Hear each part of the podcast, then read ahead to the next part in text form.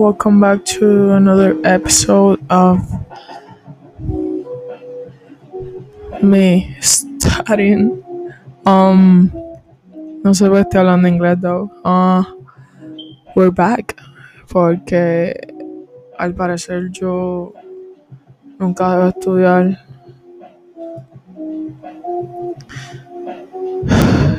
Ay, perdón. Es, frustrante, pero ajá. I can't stop. There's no stopping. This is my life now. So, gotta do it. Um, yeah. Welcome back. De hecho, tampoco estoy segura qué es lo que tengo que estudiar.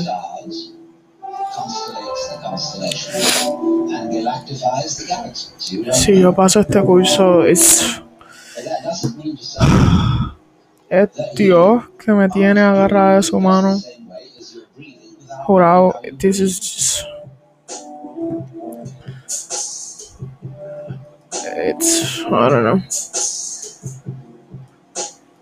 I really don't know.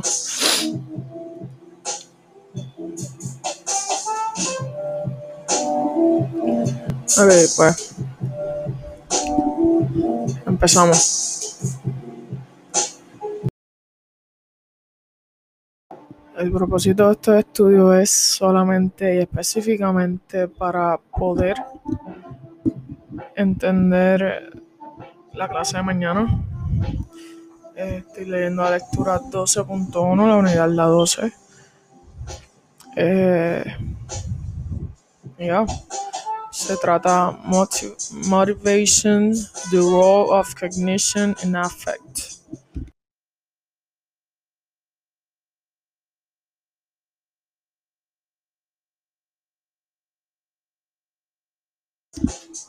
Para que imaginen mi ambiente. Tengo a mi Alexa con música. Tengo a Kai en una sabanita en el piso arropado de la manera más adorable de este mundo.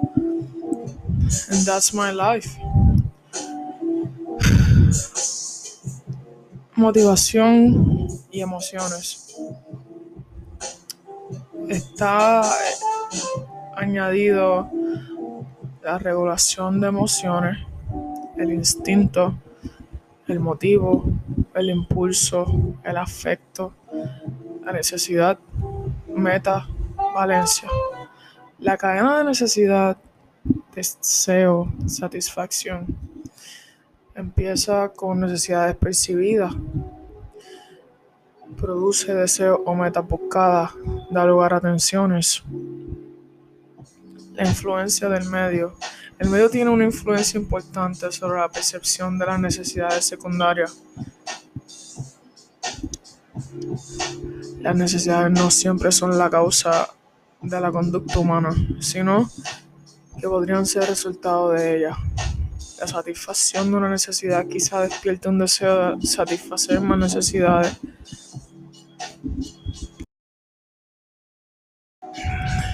La definición de motivación. La motivación es la palanca que mueve toda conducta, lo que nos permite provocar cambios en la vida. La motivación es un proceso psicológico que no puede ser observado directamente, que no se ve. Se puede observar directamente la conducta motivada.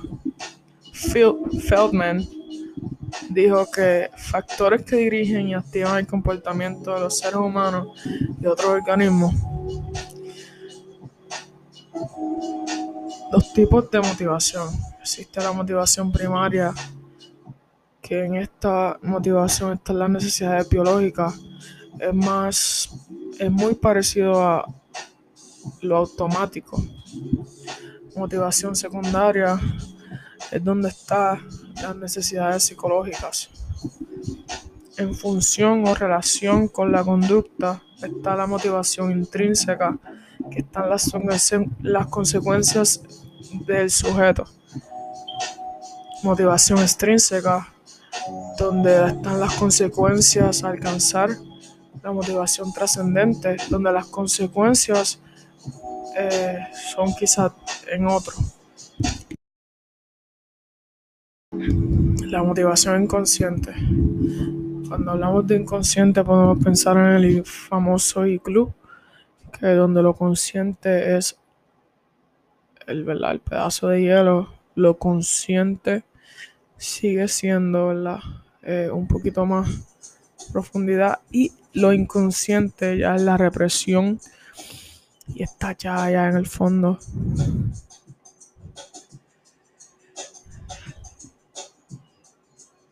¿Cuán conscientes estamos de nuestra conducta? Las necesidades, motivos y metas. Eh, las necesidades son estados de tensión dentro de una persona. Los motivos que enfatizan la importancia de las necesidades e impulsos psicológicos internos que hacen que las personas piensen, perciban y actúen en cierta, forma que puede resultar predecible. Las metas es básicamente el objetivo que tenemos para alcanzar.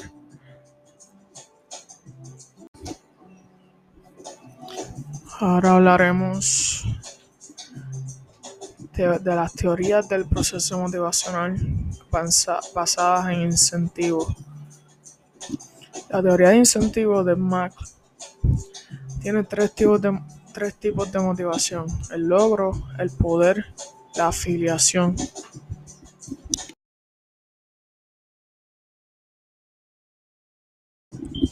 La teoría de incentivos de Skinner tiene el refuerzo, el positivo y el negativo. Las teorías cognitivas se pueden encontrar las teorías, la teoría de la disonancia cognitiva de León, la discrepancia entre la percepción y la expectativa. Estas disonancias forman parte de la dinámica del comportamiento y por ende factor motivante de las conductas aprendidas por las personas. Elementos cognitivos se relacionan de diferentes maneras el impertinente, el consonante, el disonante. Suena como consonante. Bueno, lo acabo de decir, pero consonante de la palabra. el consonante de, del consonante de español. Consonante. You know what. Um,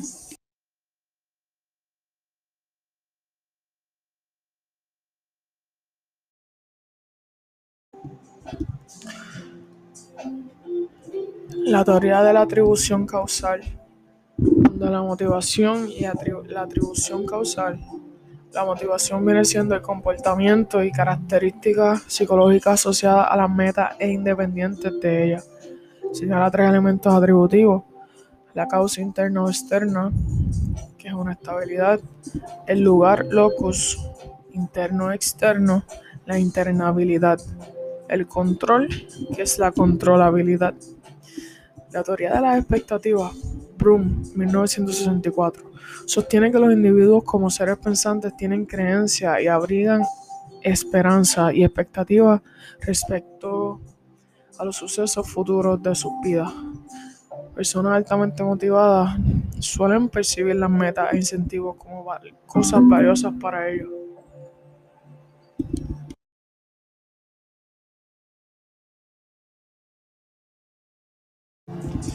Las teorías del proceso motivacional humanista. Ahora Maslow y la motivación decía que es el motor de la actividad de las personas. Distingue entre motivación y metamotivación. La motivación viene siendo la satisfacción de necesidades, mientras que la metamotivación es la satisfacción del deseo. En la jerarquía de necesidades de Maslow, primeramente en la punta de la, primera de la pirámide están las necesidades del ser y la autoactualización. La necesidad de estima, necesidades de pertenencia, necesidades de seguridad, necesidades fisiológicas, la necesidad del déficit que está en la parte, en la última parte de, de la pirámide. Teorías de Alderfer. Estas teorías proponen la existencia de tres motivaciones básicas. Las motivaciones de existencia, motivación de relación, motivación de crecimiento. Gordon Alpert decía que el funcionamiento oportunista es la tendencia a satisfacer necesidades biológicas de supervivencia Y el funcionamiento propio, el propium, es hacer aquellas cosas que son coherentes con lo que somos. Ese funcionamiento propio.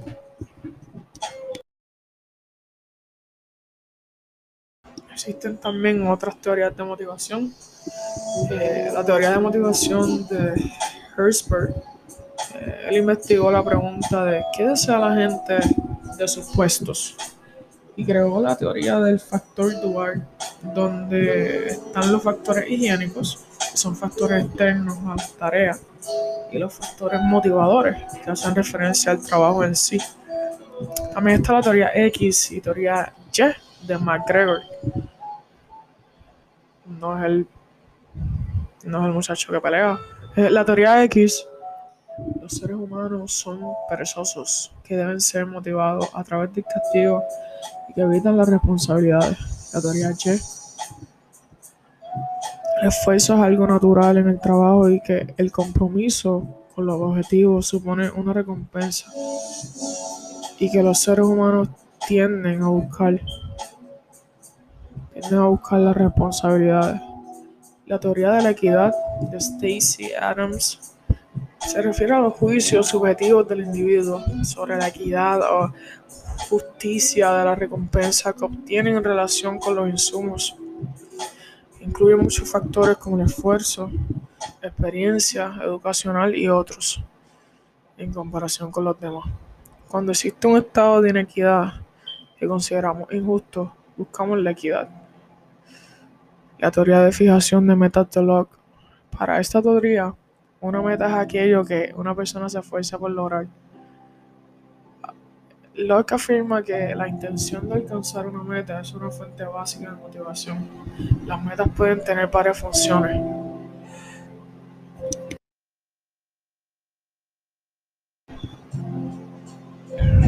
Centran la atención y la acción estando más atentos a la tarea. Movilizan la energía y el esfuerzo. Aumentan la persistencia ayuda a la elaboración de estrategias. Existe también la psicología positiva, donde el optimismo está en contra del pesimismo. Son dos formas distintas de ver el mundo. Y esto influye en la motivación, el estado de ánimo y la conducta. El estilo pesimista de atribución es lo que considera que las causas del fracaso tienen un origen interno. Se percibe que la situación nunca cambiará y afectará a todos.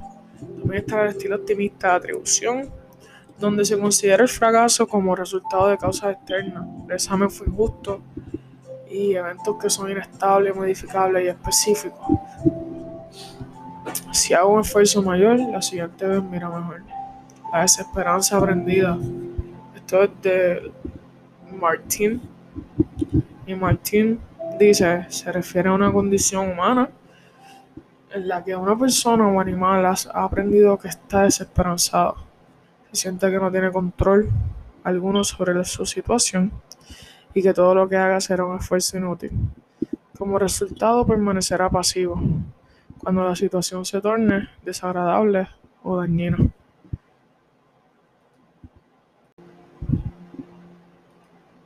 La interacción entre motivación y emoción. Hay modelos motivacionales del desarrollo de la vida, la selección y optimización y compensación. Desarrollo humano exitoso, maximización de ganancias, minimización de pérdidas, los supuestos que la, está, la trayectoria de desarrollo que contienen tanto crecimiento y declive, y declive. Relación entre ganancias y pérdidas se vuelven menos positivas con la edad. La selección, que es reducir los dominios de funcionamiento. Recursos más limitados con el aumento de edad. Es el primer paso para alcanzar una meta. La optimización, que es llevar a cabo acciones relevantes para lograr la meta. La compensación, que es evitar pérdidas. Hay aplicaciones en la regulación de emociones. El modelo SOC ER tiene cambios en recursos, usa estrategias de regulación y los antecedentes de estrategia para regular emociones juegan un papel muy importante. Aplicación en la percepción de las emociones decir de compromiso selectivo. Adultos mayores utilizan estrategias tipo SOC y funcionamiento adecuado de la condición social. La teoría de selectividad socioemocional, SST, es las personas envejecientes motivadas a priorizar metas dos categorías principales de los objetivos sociales, adquisición de conocimientos, las metas emocionalmente relevantes, razones por las cuales priorizan metas. Pues, por el poco tiempo de vida y importante la experiencia de vida.